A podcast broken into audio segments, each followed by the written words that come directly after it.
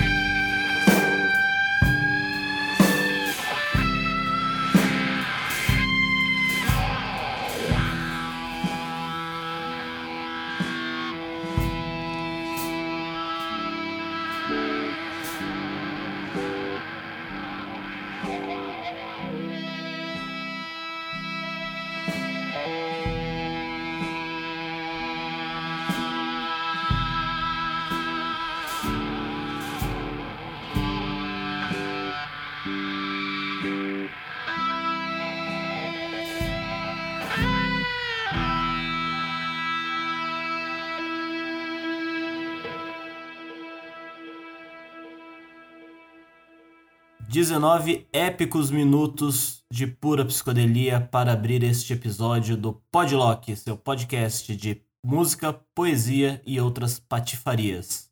Eu sou Baga Defente e você não é. Não sei o que eu falo aqui. Bom, vamos lá. Abrimos o programa com Maggot Brain, música de 1971 do grupo estadunidense Funkadelic criado e liderado por George Clinton, o cara que trouxe uma atitude rock and roll pro soul e pro funk. Essa música faz parte do disco de mesmo nome, Maggot Brain. É o terceiro álbum de estúdio da banda e o último gravado com sua formação original. Reza a lenda que essa música, que serviu tanto de abertura do programa quanto de abertura do disco, foi gravada quando o George Clinton, sob efeito de ácido, pediu pro guitarrista Ed Hazel, Hazel, não sei, para tocar como se ele tivesse acabado de saber que sua mãe estava morta. E dizem que foi um take único, e essa gravação é a que entrou no disco. Por mais que tenham outros músicos tocando junto, o Clinton abaixou tudo na mix final para a guitarra ficar em primeiro plano. Tanto que parece mais um solo de 10 minutos, um apocalipse sonoro emocional. Na sequência, não sei se você percebeu, mas são duas músicas. Nós tivemos The Beginning, música de John Frusciante, do seu disco The Empyrean, de 2009.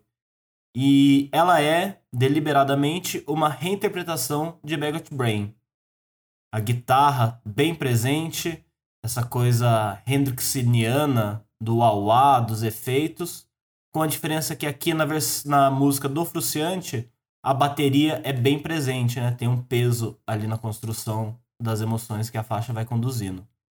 Se você não conhece o John Frusciante, ele é, ele foi guitarrista do Red Hot Chili Peppers, gravou alguns discos com destaque para o clássico Blood Sugar Sex Magic de 91, e aí ele se desligou da banda, passou por maus bocados e em 99 ele volta com Californication, na minha opinião, o começo do fim da banda. Eu acho que hoje em dia eles estão tocando juntos de novo, mas eu confesso que eu parei de acompanhar o trabalho do Chili Peppers, apesar deles terem sido uma das minhas bandas favoritas. Se você não conhece o trabalho solo do Fruciante, vale a pena. É bem diversificado, bem experimental, gravações lo-fi, música eletrônica.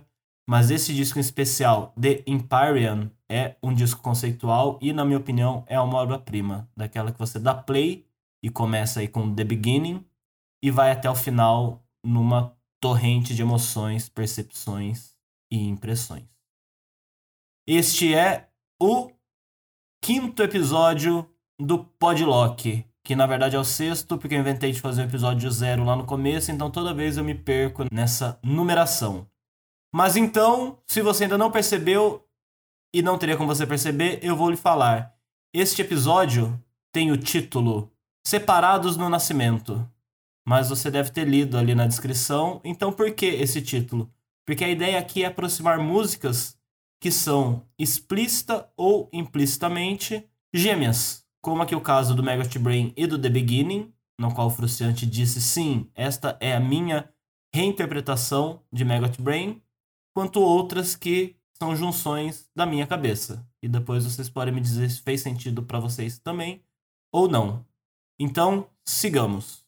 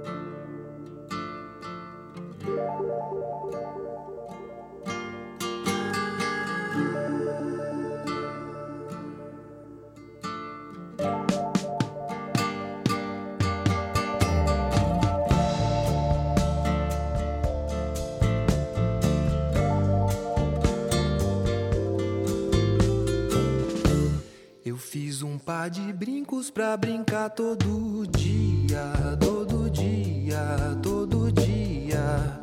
Com a sua impecável e distinta harmonia, harmonia, harmonia.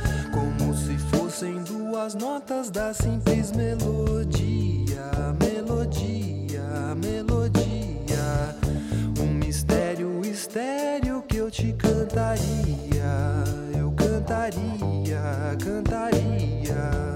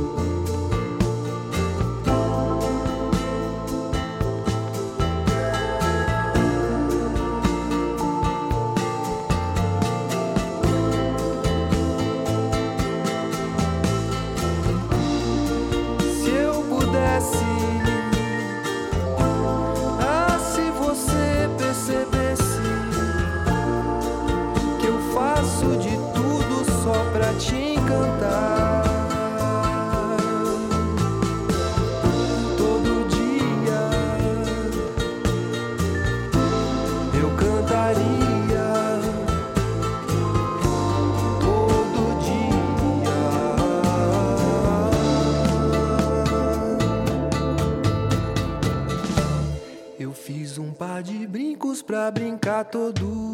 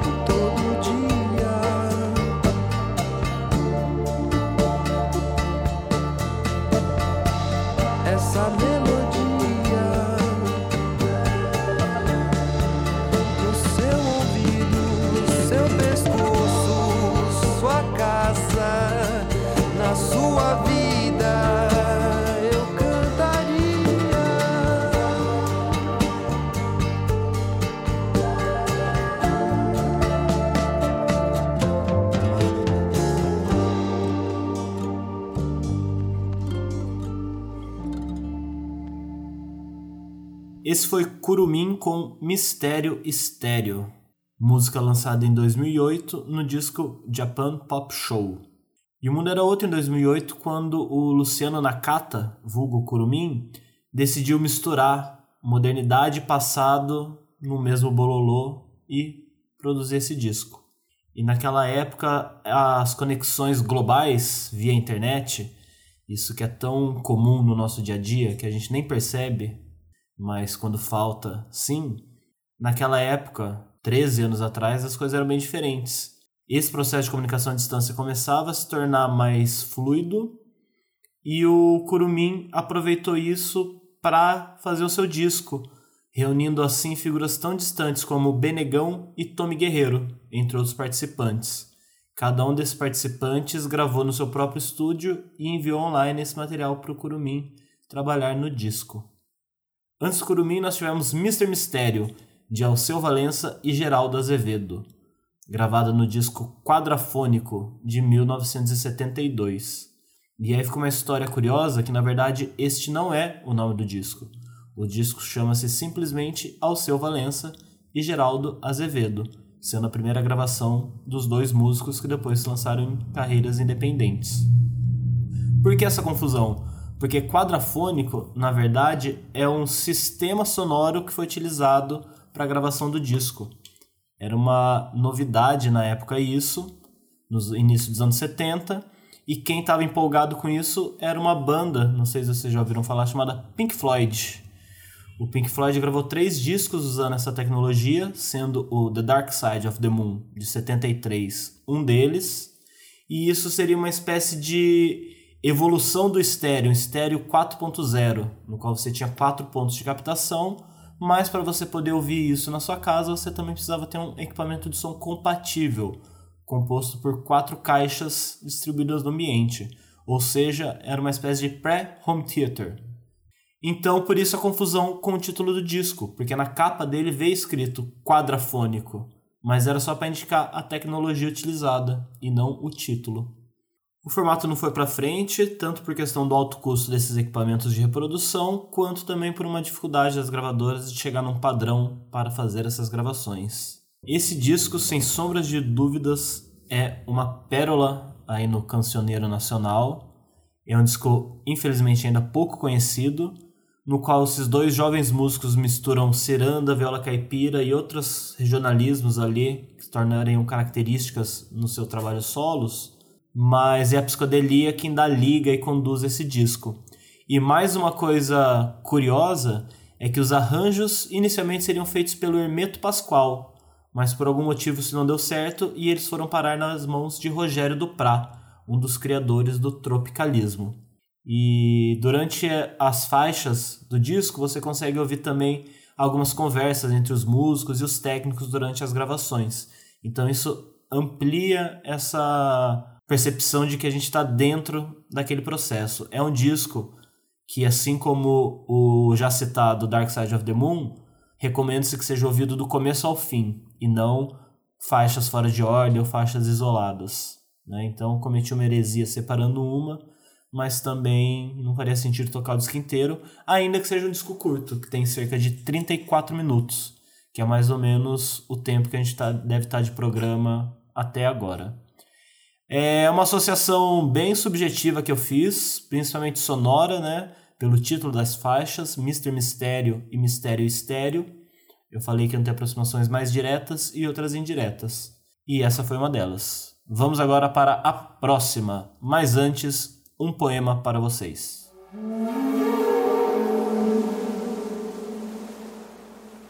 Eu queria ser o Basquiat e tá agora todo sujo de tinta no porão do Andy. Estar agora louco de ácido trepando com a Madonna. Estar agora chapado de heroína numa caixa de papelão no Central Park. Eu queria ser o Basquiat e tá agora pichando os muros do sorro. Tá agora para fazer um som com o Vincent Gallo. Tá agora inaugurando uma exposição individual na Times Square, paparicado pelos babacas do mundo da arte. Eu queria ser o Basquiat. E não tá aqui agora bebendo aquele gin que a gente comprou pro ano novo e você não tomou. Não tá aqui agora alucinando com o som do portão da garagem abrindo e você chegando. Não tá aqui agora desejando que você apareça de surpresa e me tire desse estado tosco pelo encontro. Eu queria ser o Basquiat, mas eu não sou.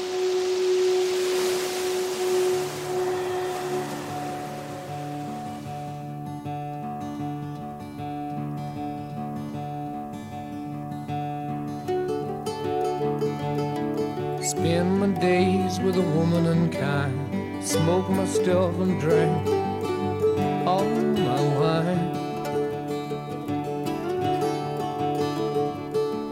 Made up my mind, make a new start. Going to California with an aching in my heart. Someone told me there's a girl out there with love in her eyes and flowers care.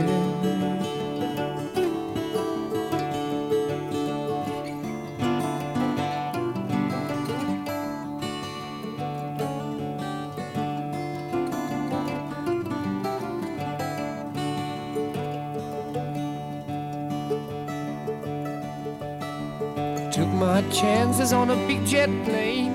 Never let them tell you that we're all the same.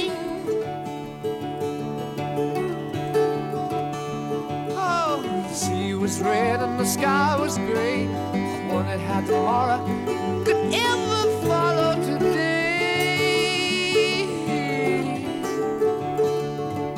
The mountains and the canyons started to tremble and shake. The children of the sun begin.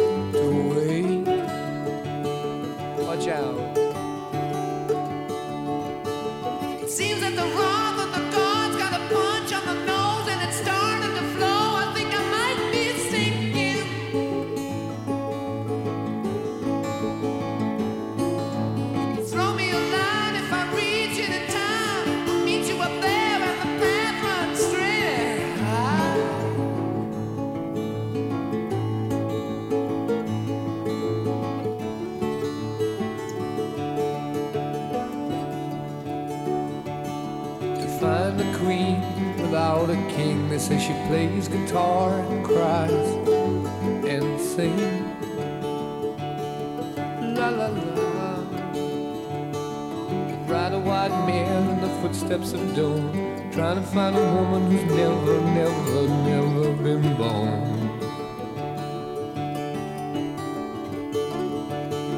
Standing on the hill in the mountain of dreams.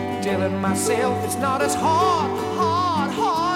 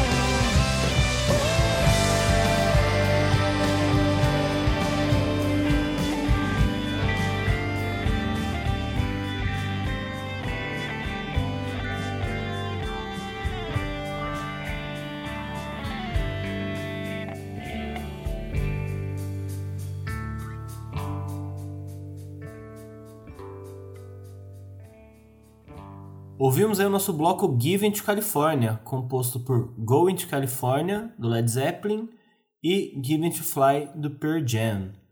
A música do Led Zeppelin foi lançada em 1971 no disco Led Zeppelin 4, que na verdade não é o título original do álbum, até porque ele não tem um título. Mas como os primeiros discos chamam-se 1, 2 e 3, esse foi apelidado Led Zeppelin 4. E é até hoje um dos álbuns mais vendidos da história, com quase 40 milhões de cópias, muitas delas por conta de Stairway to Heaven, parte também desse álbum. To California é uma canção baseada no folk rock. Ela tem Jimmy Page tocando violão, John Paul Jones, o baixista, tocando um bandolim e o vocalista Robert Plant cantando, ou seja, o baterista John Bonham não participa da faixa. Nessa canção, o Jimmy Page usou uma afinação específica que era na época considerada inovadora e muito difícil de ser executada com perfeição, chamada Open G. E tudo isso eu vi pela Wikipedia.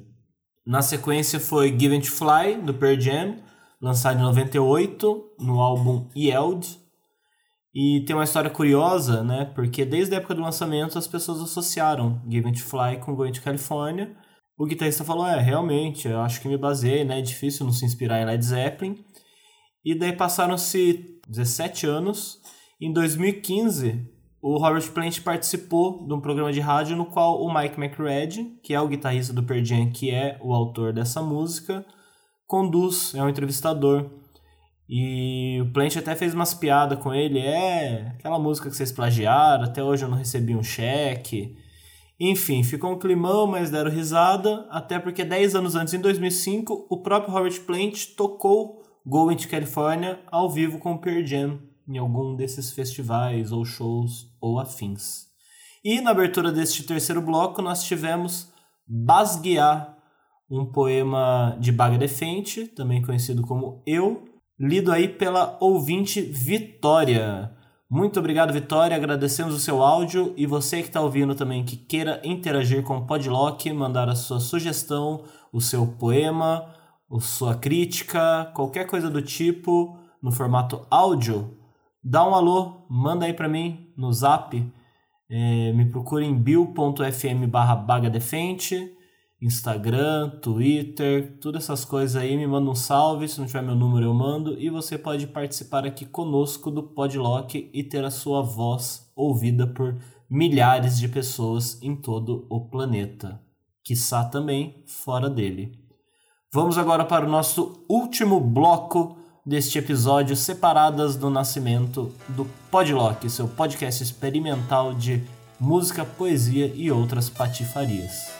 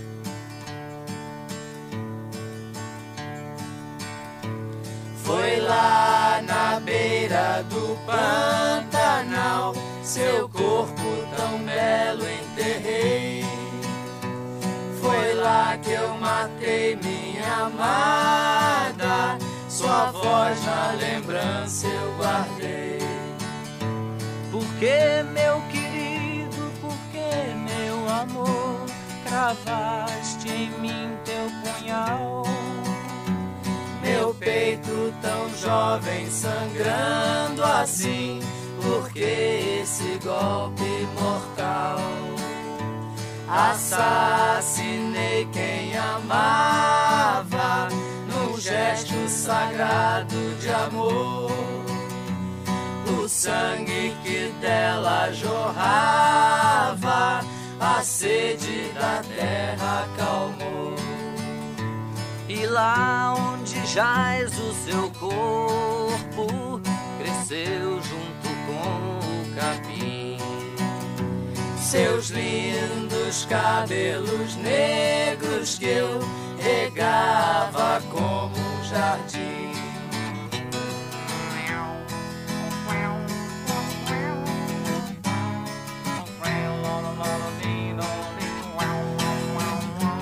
A lei dos homens me condenou, perpétua será tua prisão. Porque fui eu mesmo quem calou com aço aquele coração. Eu preso aqui nesta cela, deixando minha vida passar. Ainda ainda escuto a voz dela no vento que vem perguntar: Por que, meu querido, por que, meu amor, cravaste em mim teu punhal? Meu peito tão jovem sangrando assim, por que esse golpe mortal? Cravaste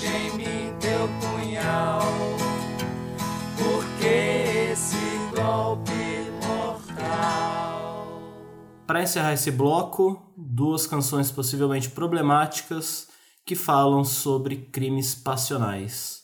Primeiro foi Down by the River, música de Neil Young, aqui em versão de Bud Miles, lançada em 1970 no seu disco Them Changes. Bud Miles, para quem não sabe, é primordialmente um baterista e ele acompanhou Jimi Hendrix no disco Band of Gypsies, o último disco oficial, gravado ao vivo em 1 de janeiro de 1970 e o único de Jimi Hendrix sem a banda Experience, que gravou os discos anteriores. Essa música relata um psicopata que matou seu amor e se arrependeu. No entanto, essa mesma letra pode ser visto como uma metáfora sobre o vício, né? O amor como alguma droga viciante. Então, a música também pode ser interpretada como uma tentativa de se livrar desse vício. Na sequência, nós tivemos A Beira do Pantanal, de Raul Seixas, lançado em 1980 no álbum Abre-te Sésamo. E essa música também pode ser interpretada como uma metáfora sobre o fim de um amor, exceto se não fossem os versos A Lei dos Homens me condenou e Prisão Perpétua. Então, aí no caso, aparentemente fala sobre um assassinato passional. E pesquisando, e pesquisando um pouco mais sobre essa canção para trazer aqui para vocês, eu não encontrei nenhuma fala do Raul ou mesmo pessoas comentando sobre ela.